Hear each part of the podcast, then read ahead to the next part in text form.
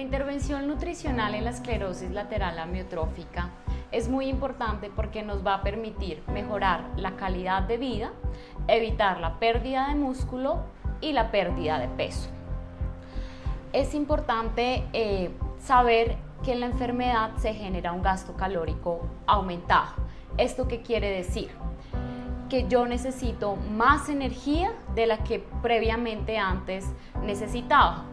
Adicional a esto, es muy común que nos encontremos con fatiga o cansancio para consumir los alimentos que debemos masticar o presentar algún tipo de trastorno de glutorio que también impide lograr consumir todos nuestros alimentos de forma satisfactoria.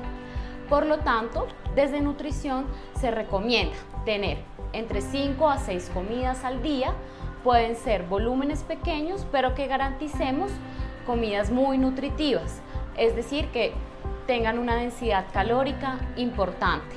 Está totalmente contraindicado el consumo de alimentos light o dietéticos porque no nos van a favorecer en este manejo. Debemos tener una dieta balanceada, rica en carbohidratos, aporte de grasas saludables y debemos procurar integrar en nuestra alimentación alimentos como mantequillas, margarinas, cremas de leche, quesos, aguacate, grasas saludables, ya sea en una preparación o como alimentos solos, esto con la finalidad de que tengamos eh, preparaciones con mayor cantidad de calorías.